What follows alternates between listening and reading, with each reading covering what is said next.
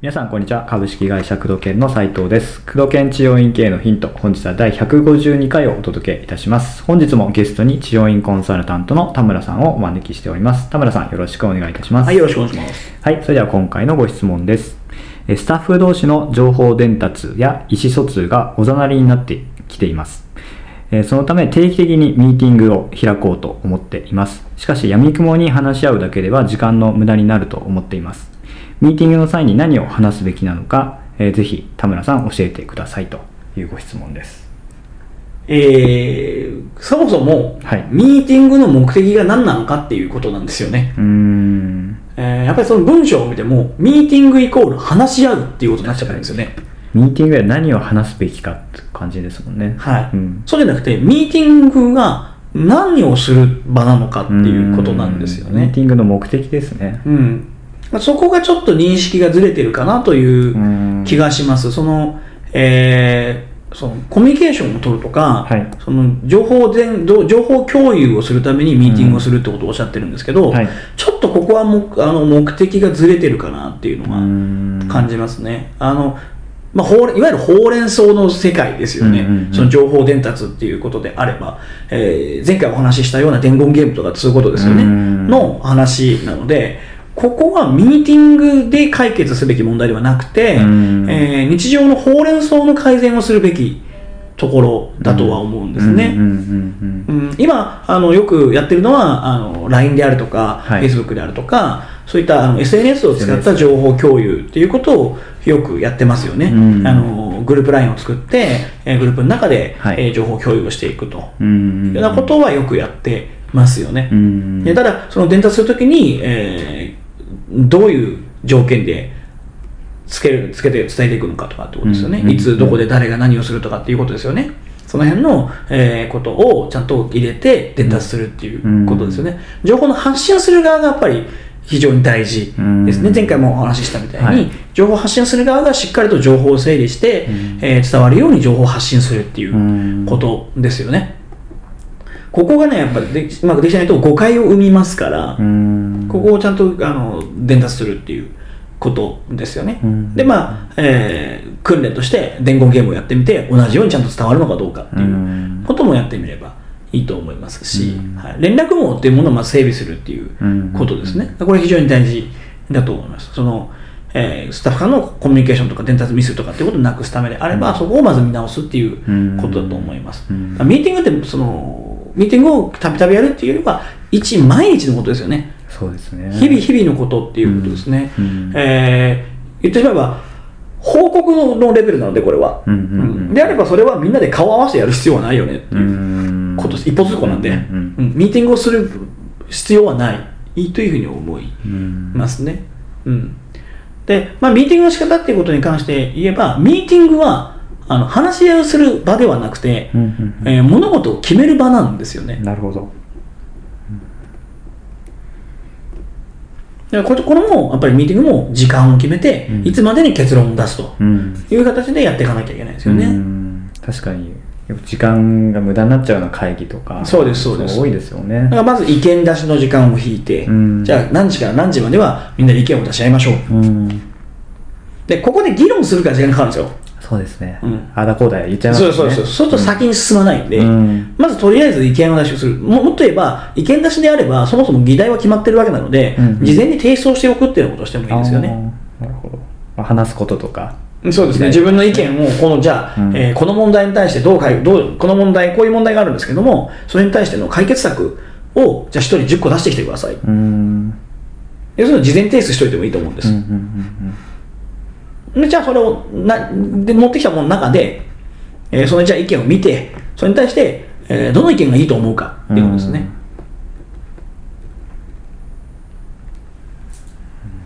そうですね。もう事前準備していくことによって確かにその場にいる人って言って中身なかったりとかしますからはい。あのとても日本はそういう会議が多いですよね。何事も決まらない会。議決まらない会。議うん。やっぱ日本人の感覚の中でミーティングイコール話し合いっていううん。イメージがあるんですけど、そうじゃないですよね。うん。何かを決定するのがやっぱ会議なので。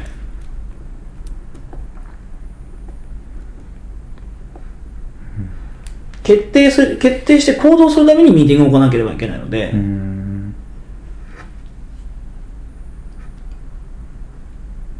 そうですね。なのでこの人も何をやっぱ目的にやってるかもう一個一個ですよね。そうですね。使う時も、はい。ミーティングも、うん。着地点を決めて行動していくっていうことが非常に重要ですよね。うん。そっか。もしかしたらスタッフさんたちもそこがまず分かってないっていうのもありますよね。このおざなりになってきたっていうのも、うん、これはまあ多くの組織で起こる問題なんですけどね、うん。あのそもそもじゃあ会社運営何のためにやっとるんだっていうことがうん。徹底できてるかどうかっていうところなんですよね、うん。この院はこの会社は何を成すために作られた会社なんだ、まあ、そもそもそもそも企業理念の部分がうん。どうなってるんだっていうことですよね、やっぱそこがまあ統一されてないと、うん。まあ、バラバラになっていきますよね、うんうん。で一回伝えてもそれって忘れていくものなので、ね。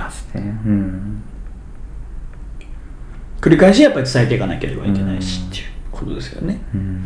うん、やっぱりその、えーミーティングしていくにしても、そのはいミーティングの中での決定の基準を決めておくってことは非常に大事ですよね。ううんん。あの例えば物事の優先順位であったりとか、うん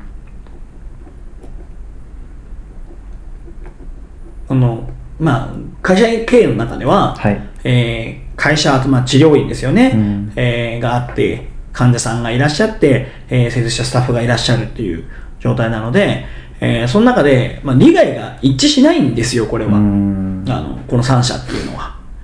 どうしてもね。うんまあ、できるだけ、まあ、その3社ウィンになる形にしなきゃいけないんですけども、えー会社が例えば、えー収益を上げたい。はいってなった時に単価をもっと上げたい。うんってなった時には、患者さんにとってはデメリットなわけですよね、これって。うんはい。ですし、えースタッフにとってももしかしたらデメリットかもしれない。うんね、単価を上げることによって提案がしにくくなるとかいうデメリットもあるかもしれない。反面メリットとしては、えー単価が上がることに売り上げが上がると。そうすると給料が上がるかもしれないっていうようなメリットがあったりするんで、割と三すくみ構造なんですよね。うんうん。まあ、その中でうまくそのさあの三者ウィンの関係を作っていくってことは非常に大事なんですけど、じゃあその利害がバッティングした場合に、誰を優先するんですかっていうことですね。会社が優先なのか、えー患者が優先なのかう、ん。スタッフさんが優先なのか。っていうのを考えておかなきゃいけない。決めておかないと、これ議論がなかなか平行線になるわけなんで、立場が違うところから話をすると、これ戦争にしかならないわけですね。うん。確かにそうですね、はい。うんうん。せっかく話し合ったのに鶴の一声で社長の一声で全部やったとかも。よくあることですよね。ううん。んだからそのガイドラインに沿ってうん。ミーティングをしていくっていうことが非常に重要ですよね。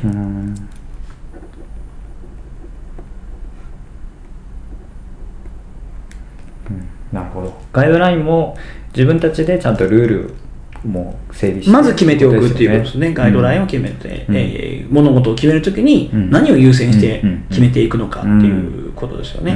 例えば施術だったりすると、えー安全性の部分と効果の部分って比はい。較的バッティングすることが多いわけですよね。うん。えー施術効果としては非常に高いけども、えー安全性を少し書くとか、うん。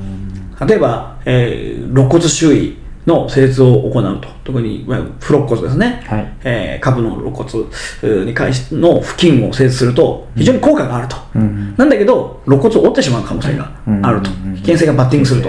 いった場合に、効果を優先するのか、安全性を優先するのかとか、うん。いうこともありますよね。この辺のやっぱガイドラインも決めておかなければうん。いけないので、ここのガイドラインが決まってない中で、え一方は安全性を重視する意見を言い、うん。一方が効果をあ優先する意見を言った場合に、うん。議論は平行線たどるわけですね。うん。それこそもう時間の無駄になっちゃいますよね、はい、ずっと。なので、うん。はい、そこのガイドラインをしっかり決め先に決めておくっていうことが重要ですね。でそれに基づいて全員が、じゃあこのガイドラインに照らし合わせた場合に、どういう選択をするのが正しいのかっていうミーティングをすべきですね。うん。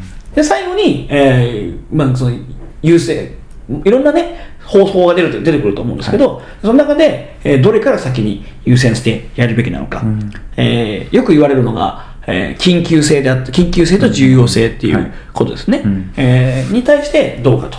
当然、えー緊急かつ重要な問題に関しては最優先を取り組むべきだねと。いう話になってきますけど、えー第二領域って言われる話になってくるわけですけど、その場合に、えー緊急だけど重要じゃない問題を先に解決するべきなのか、重要だけど緊急じゃない問題を先に解決するのかっていう優先順位を決めとかなきゃいけないわけですよね。いっぺんにはなかなか行動ができないわけなので、うんえー会議の中で出て出てきた中で、何をしようかっていうことが出てくるわけですよね。はい。たくさん意見を出した中で、うんそのガイドラインに沿った中で、じゃあガイドラインの中に沿ってこれは採用すべきだとうんいう意見がいくつか上がってくるわけですよね。じゃあいくつか上がったものの中で、タイムスケジュールとして何から始めますかっていううん問題もあるわけですよね。ここも、えーガイドラインを決めとかなきゃいけない。会社として、えー緊急性を重視します、うん重要性を重視しますっていうところ。どちらからやるのか。うん。で、私なんかはそれにプラス付け加えるのは、すぐできることから始めるっていううんことですね。時間がかかるものに関しては少し後回しにするっていう、えーことをしていきますね。明日すぐできることは何かっていうことからですうね。ん。あの、よくやり、日本人がやりがちな方法、おパターンですね。パターンで、確かにそれが実現すれば効果が大きいと。うん。ただ、それ実現するのに何年かかるんですかうんっていうことを優先順位として決めてしまうことがあるんですよねうん。そうすると結果が出るのが非常に先になるので、あの、資金力があればそれでいいです。はい。資金力がすごくあって、うんえーな数年単位でのプロジェクトを動かせるようなうん組織なのであれば結構ですけども、まあ多くの場合、治療院さんがそれほど体力がある企企業ではないと思うんですね。ですから、えーすぐ結果の出るものからやっぱ取り掛かるべきだというふうに僕は思ってます。そうですよね。はい、1結構年かかる10のものよりも、うん、1日で終わる1をやった方が早いですよねっていう結果としては、その1を積み重ねた方が結果としては大きいですよねっていうことですよね。